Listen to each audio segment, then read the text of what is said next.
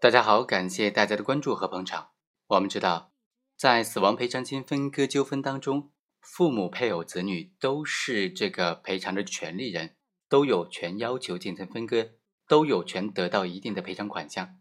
但是，大家有没有想过，父母能够分割这笔死亡赔偿金的法律依据在哪里呢？他们凭什么能够获得这笔赔偿款呢？今天就和大家简单的介绍一下。父母能够分割死亡赔偿金的依据，法律依据。本案的被害人王某因为交通事故不幸的死亡了，留下了父亲、母亲和一个女儿，这三个人就要求分割这笔赔偿款。法院经过审理就认为，根据最高法院关于审理人身损害赔偿案件适用法律若干问题的解释第一条，因为生命健康、身体遭受侵害。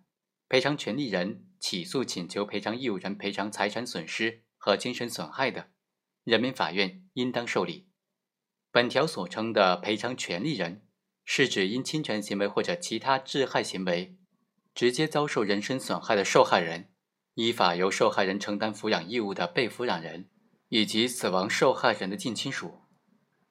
所以，根据这个规定，在本案当中。被告王某和赖某是受害人的亲生父母，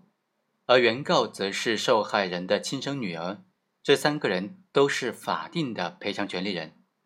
所以啊，最高院关于审理人身损害赔偿案件适用法律若干问题的解释，